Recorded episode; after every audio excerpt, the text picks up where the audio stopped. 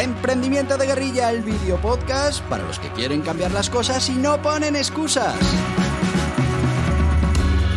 Los que se ponen en marcha con los recursos y medios disponibles. Los que buscan la formación y herramientas necesarias. Y sobre todo para los que no tienen miedo al fracaso, al emprendimiento.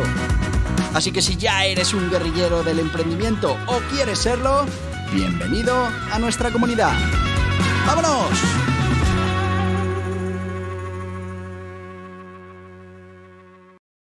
Muy buenas, guerrilleros del emprendimiento.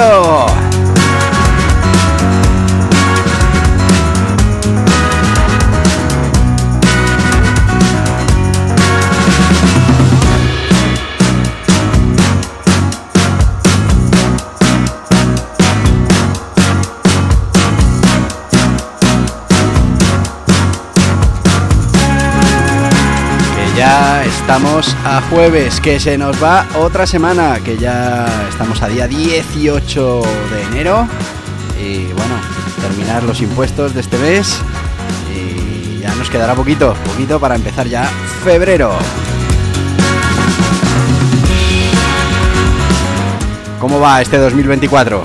¿Estás eh, cumpliendo con esos propósitos que te hiciste a principio de año?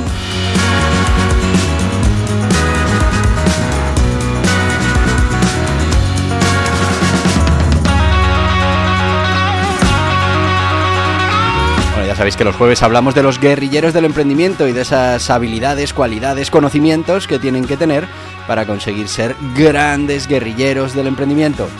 Y como no, en esta temporada estamos repasando una de las más importantes, el liderazgo.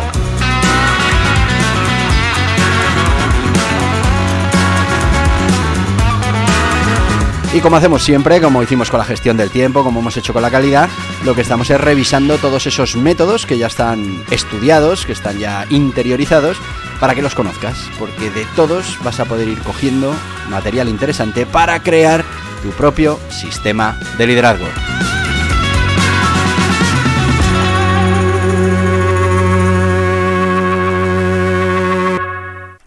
¿Y de qué vamos a hablar hoy? Bueno, pues vamos a hablar del liderazgo moral.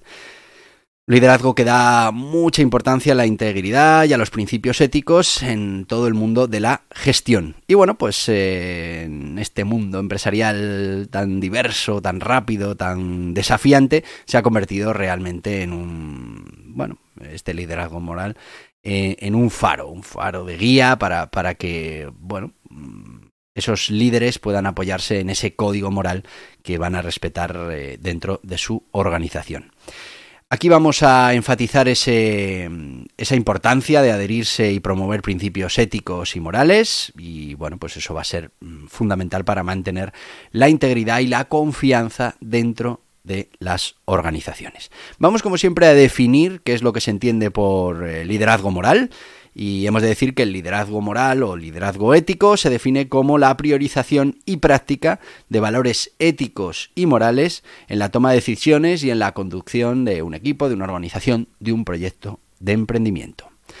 Este enfoque del liderazgo mm, se va a centrar fundamentalmente en actuar con integridad, con justicia y con respeto a esos derechos y bueno, pues al bienestar de los demás. ¿Hay otras formas de llamar a este liderazgo? Pues sí, ya lo hemos dicho, liderazgo ético, también liderazgo basado en valores. Bueno, pues esta es la, un poco la manera de llamar a este tipo de liderazgo. Vamos, como siempre, con la historia, con los orígenes del liderazgo moral. El liderazgo moral o ético se enfoca en priorizar, como hemos dicho, la integridad y los principios éticos en la gestión y en la dirección y tiene raíces profundas en la historia. En la parte, la antigüedad clásica, pues estamos hablando de las raíces del liderazgo moral. Eh, las podemos rastrear ya en esa, en esa antigüedad clásica en filósofos griegos y en filósofos romanos. Por ejemplo, Platón y Aristóteles, por ejemplo, debatían profundamente sobre la ética y la moral en el contexto del liderazgo y la gobernanza. Aristóteles en particular enfatizaba la importancia de la virtud en los líderes, argumentando que la excelencia moral era crucial para un liderazgo efectivo. Tenemos también todas las influencias religiosas y filosóficas. A lo largo de la Edad Media, pues esas doctrinas religiosas jugaron un papel crucial en la definición de lo que constituiría ese liderazgo moral. Las enseñanzas, por ejemplo, del cristianismo, del islam y de otras religiones mayores, pues se enfatizaron esos valores como la justicia, la compasión, la integridad. Y bueno, filósofos como Santo Tomás de Aquino integraron estos principios religiosos en la filosofía aristotélica, creando un marco moral detallado para el liderazgo. Iluminismo y modernidad. Bueno, pues durante el iluminismo hubo un cambio hacia el enfoque más secular y racional del liderazgo y la ética. Filósofos como Immanuel Kant desarrollaron teorías éticas basadas en principios universales y racionales. La revolución industrial trajo consigo desafíos éticos relacionados con la gestión y el liderazgo en un contexto empresarial que estaba en rápida evolución, llevando, bueno, pues reflexiones sobre la responsabilidad moral y los líderes empresariales. En el siglo XX, la teoría del liderazgo moderno el enfoque del liderazgo moral fue ganando terreno. Teóricos como Robert Greenleaf con un concepto de liderazgo servicial, y James McGregor Burns con su teoría del liderazgo transformacional, bueno, pues eh, resaltaron la importancia de esos valores éticos y morales en el liderazgo. Los escándalos corporativos y las preocupaciones sobre la responsabilidad social corporativa en las últimas décadas del siglo XX, principios del siglo XXI, pues pusieron de relieve la necesidad de ese liderazgo ético y moralmente responsable, muy importante. Siglo XXI. Enfoque renovado en la ética. Y es que en la actualidad el liderazgo moral se considera fundamental para abordar eh, cuestiones como la ética empresarial, la sostenibilidad y la responsabilidad social. Hay un reconocimiento creciente de que para que las organizaciones sean vistas como legítimas, como confiables por sus stakeholders, clientes, proveedores, accionistas, bueno, pues deben ser dirigidas de manera ética y de manera moral. Así que podemos decir que el liderazgo moral representa una confluencia de pensamientos éticos y filosóficos históricos eh, y se mezcla con esas prácticas de liderazgo contemporáneas. Eh, este enfoque no solo va a responder a los desafíos morales dentro de las organizaciones, sino que también aborda las expectativas de la sociedad en cuanto a esa conducta ética, esa conducta responsable de las empresas y sus líderes. Vamos a ir con las características del liderazgo moral para que sepamos identificarlo. Estamos hablando de la primera y fundamental, una integridad inquebrantable. Una integridad inquebrantable inquebrantable, inquebrantable, no me sale. Los líderes morales se adhieren consistentemente a altos estándares éticos en todas sus acciones y decisiones, pero también actúan de manera honesta y transparente, manteniendo la coherencia entre sus palabras y sus acciones. Toma de decisiones éticas. Bueno, pues consideran las implicaciones éticas y morales de sus decisiones, buscan el bienestar de todos los stakeholders, incluyendo empleados, clientes, comunidad. Justicia y equidad. Bueno, pues tratan a todos los individuos con justicia y respeto para favorecer a unos, sin favorecer, perdón, a unos sobre otros, lógicamente. Promueven la equidad y la inclusión en el lugar de trabajo. Responsabilidad y rendición de cuentas. Bueno, pues asumen la responsabilidad por sus acciones y sus decisiones y están dispuestos a admitir errores y tomar decisiones correctivas cuando esto sea necesario. Empatía y comprensión. Bueno, muestran empatía y se preocupan genuinamente, de verdad, por el bienestar de los demás. Entienden y consideran los impactos de sus decisiones en las personas que les rodean. Fomento del mismo entorno ético y es que crean y mantienen una cultura organizacional que valora y promueve la ética y la integridad y establecen políticas y prácticas que refuerzan los estándares éticos. Liderazgo inspirador y modelo de roles. Bueno, pues sirven como modelo a seguir eh, en términos de comportamiento ético. Inspiran a otros a adoptar valores y prácticas éticas a través de su ejemplo. Comunicación transparente, esto suele ser común en todos los liderazgos, eh, bueno, no en todos, pero en la gran mayoría, y comunican de manera abierta y honesta eh, fomentando ese ambiente de confianza, proporcionan información clara, información precisa, evitando bueno, pues la desinformación y la ocultación. Respeto por la ley y las normas morales, siguen no solo las leyes y regulaciones, sino también los principios morales universales. No comparten sus valores por eh, conveniencia o beneficio personal. Promoción del desarrollo moral, van a fomentar ese desarrollo moral y ético en sus propios equipos y organizaciones y alentan la reflexión y el diálogo sobre cuestiones éticas. El liderazgo moral, como veis, es fundamental en un mundo donde la ética y la responsabilidad social son cada vez más valorados, más valorados por todos los stakeholders, incluidos los clientes. Y al final, como los clientes quieren empresas, quieren proyectos, quieren marcas que sean responsables, que cumplan con una serie de principios éticos, pues este liderazgo moral es cada vez más importante. Estamos hablando de que estos líderes no solo eh, dirigen con éxito sus organizaciones, sino que también contribuyen a la construcción de una sociedad más justa y más ética. Vamos con las ventajas e inconvenientes, aunque estamos ya aquí en este periodo de, de nuestro sponsor. Estamos hablando, estamos hablando de aprendimiento, de aprender a emprender, estamos hablando de los diferentes tipos de liderazgo. Y bueno, yo os quiero presentar un libro que trabaja todas estas cosas para ser un gran guerrillero de emprendimiento, para ser un gran profesional, para ser lo mejor que puedas llegar a ser.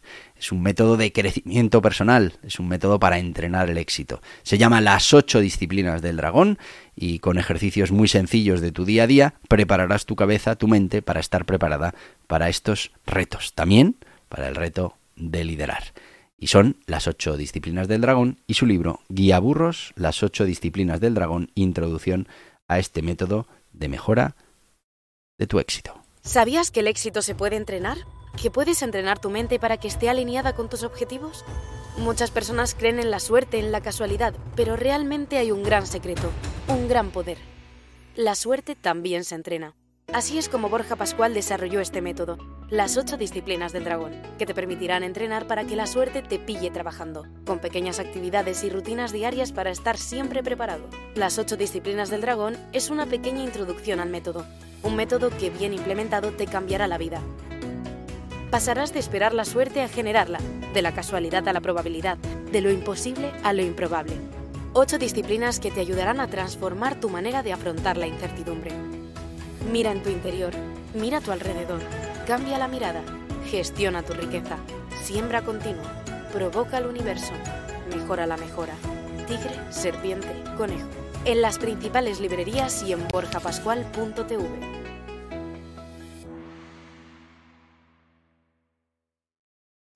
Y ya estamos de vuelta con las ocho disciplinas del dragón, este libro que introduce el método para entrenar tu éxito, un método con ocho disciplinas que, bueno, pues ejercitándolo cada día preparará tu cabeza para el éxito.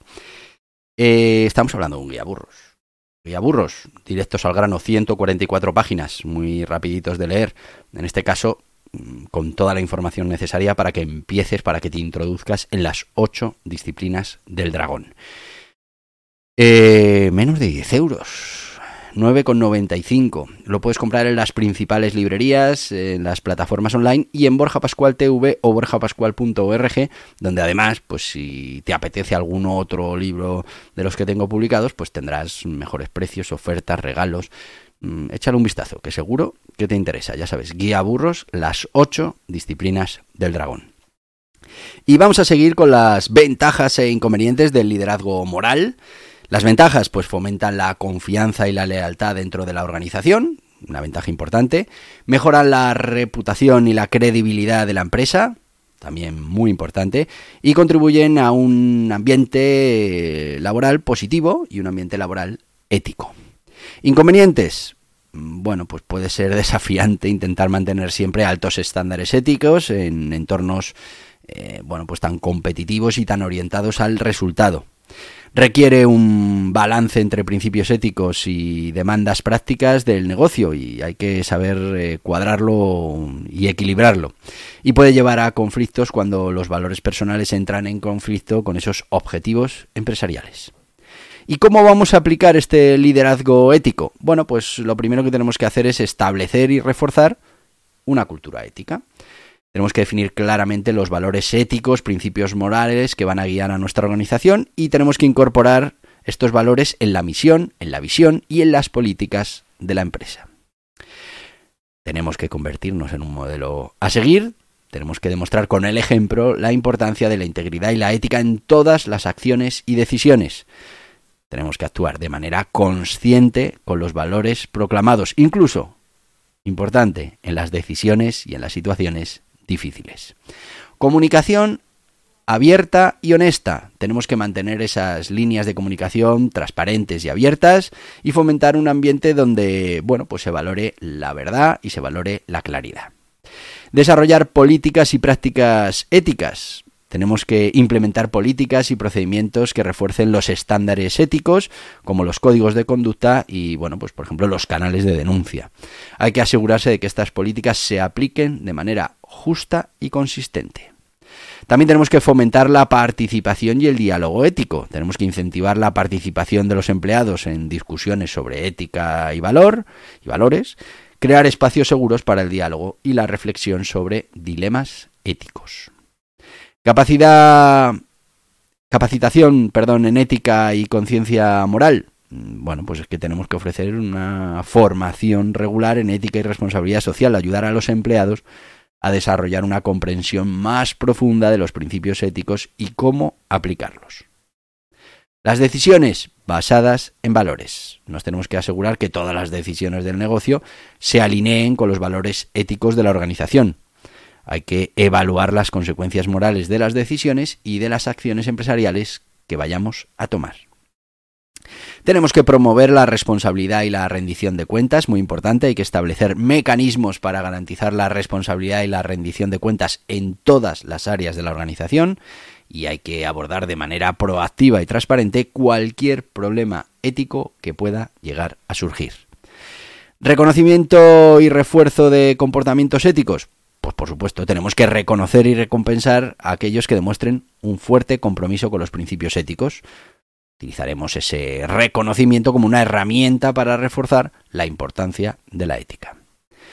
Y bueno, este liderazgo lo tendremos que basar en la empatía y en el respeto.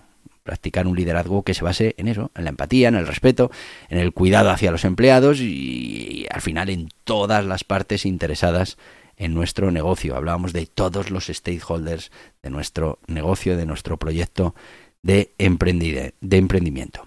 Así que, bueno, el liderazgo moral no solo va a mejorar la reputación y la sostenibilidad de la empresa, sino que también va a crear un entorno de trabajo más justo, más respetuoso, más gratificante para todos los que compongamos la organización. Podemos ver algunos ejemplos de este liderazgo en la historia.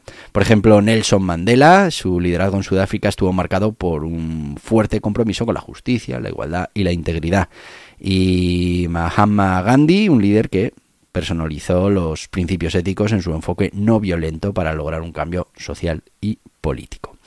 Tenemos eh, algunas anécdotas y curiosidades del liderazgo moral. Eh, bueno, pues eh, líderes que en su momento pues, rechazaron un negocio lucrativo por principios éticos. tenemos mil ejemplos a nuestro alrededor, pues le ofrecen un negocio, pero no termina de verlo, eh, aunque pudiera ser muy lucrativo, no termina de, de encajar con sus principios éticos y decide no aceptar ese, ese negocio o gerentes y propietarios de empresas que en muchos casos bueno pues están priorizando los empleados sobre las ganancias. Al final esto mm, es un acto de inteligencia. Lo que estamos haciendo es eh, garantizar que nuestro negocio mm, va a tener una continuidad durante mucho más tiempo y estamos invirtiendo en lo más importante para la generación de riqueza, que es nuestro propio equipo, que, bueno, pues cada vez estará mm, más implicado con la empresa y nos ayudará a que, bueno, pues ya en el futuro seamos capaces de aumentar esos beneficios. Eh, tenemos también, eh, bueno, diferentes eh, em, decisiones que se toman en el día a día por, por, los directivos que están enfocados a ese liderazgo ético. Mucho que ver, por ejemplo, con la seguridad en el trabajo frente a las ganancias. sí que es verdad que, bueno, pues que esta, estos principios éticos en muchos casos luego se transforman o ya se han transformado en, en lo que son obligaciones o lo que es eh, legislación, ¿no? Pero en, en, otros casos, sin estar esa, esta legislación o permitiéndose ciertas prácticas, pues eh, muchos empresarios deciden liderar su organización dando fe de que hay unos criterios éticos que no se van a romper. Eso a los equipos pues les da cierta seguridad, saben a qué atenerse y hacen que este tipo de liderazgo pues obtenga buenos resultados. Como conclusión, este liderazgo ético, eh, este liderazgo moral, representa esa brújula ética en el mundo empresarial. No solo vamos a mejorar la dinámica interna y la reputación de la organización, sino que también sirve como ejemplo positivo en la comunidad empresarial más amplia. Y bueno, pues en esta era que nos ha tocado vivir, donde los consumidores y los empleados valoran cada vez más la responsabilidad corporativa y la integridad, pues este liderazgo moral se destaca como un elemento clave para el éxito a largo plazo y el impacto positivo en la sociedad. Así que ya sabes, este es el liderazgo moral, el liderazgo ético, coge las pinceladas que te hagan falta, ya lo hemos dicho aquí muchas veces, los diferentes tipos de liderazgo no son ni buenos ni malos. Ni, ni son siempre aplicables. Estamos hablando de que cada circunstancia, cada equipo, cada persona puede requerir un tipo de liderazgo diferente. Tenemos que conocerlos todos, tenemos que entrenarlos todos, tenemos que practicarlos todos y sobre todo tenemos que ser sabios a la hora de elegir cuál es el tipo de liderazgo que más nos conviene aplicar en cada uno de los momentos, situaciones, equipos o personas. Mañana volvemos a estar aquí. Mañana viernes estaremos eh, con aprendimiento, aprendiendo a emprender. Así que te voy a decir lo que te digo todos los días. Hasta mañana, guerrilleros del emprendimiento. Y hasta aquí el podcast Emprendimiento de Guerrilla con este que les habla Borja Pascual. Mañana un nuevo capítulo, pero antes pedirte que te suscribas a este podcast en cualquiera de las plataformas YouTube, Evox, Anchor, Spotify, Apple Podcasts, Google Podcasts, Amazon Music. Y recuerda, si te ha gustado el contenido de hoy, dale un me gusta, compártelo y hasta mañana, guerrilleros.